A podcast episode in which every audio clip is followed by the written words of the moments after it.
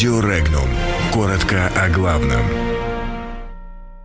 Президент России высказался о доверии к власти, Приднестровье о признании. Выбирайте тех, которым доверяете. Путин дал совет за неделю до единого дня голосования. Курс на независимость. Красносельский рассказал о главном приоритете для Приднестровья. Все деньги разом. Правительство нашло способ закрыть вопрос пенсионных накоплений. Другие деньги. Первую в мире коллекционную криптомонету создают в Литве. Притягательный полуостров. Крым посетили почти 6 миллионов туристов. Президент России Владимир Путин за неделю до единого дня голосования прокомментировал предстоящие выборы в регионах. Он посоветовал населению выбирать тех, которым оно доверяет. Об этом он сказал в ходе рабочей поездки в Тулун, пострадавшей от летних наводнений.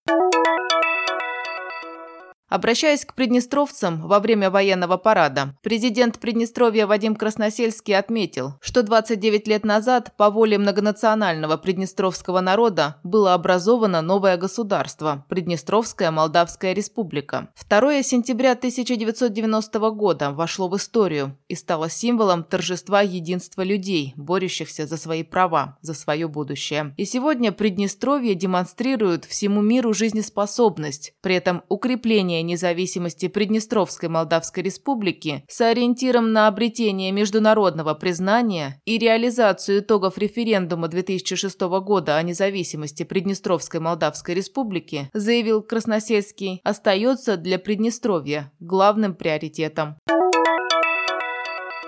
Предложение изменить механизм выплат накопительных пенсий в России вызвал определенную долю скепсиса у доктора экономических наук и публициста Никиты Кричевского. В двух словах он объяснил эту схему так. Сегодня ежемесячная пенсия из накоплений назначается, если сумма регулярных выплат превышает 5% от прожиточного минимума пенсионера. Не ахти какие деньги, но у многих при выходе на пенсию они накопятся. Предлагается же не 5%, а 20%. На такие выплаты будут претендовать единицы, да и то вряд ли. Дело в том, что для таких выплат нужно иметь на накопительном счете около 500 тысяч рублей, тогда как сейчас средний счет порядка 70 тысяч. Банк Литвы объявил о подписании договора по созданию первой в мире коллекционной криптомонеты, которую нумизматы смогут приобрести уже в 2020 году. Криптомонету будут разрабатывать по технологии блокчейн, а победитель конкурса по ее созданию также должен будет спроектировать физические монеты, которые будут связаны с виртуальными, и интернет-площадку по их продаже. Коллекционная криптомонета будет посвящена истории Литвы. Стоимость производства составит почти 90 тысяч евро евро.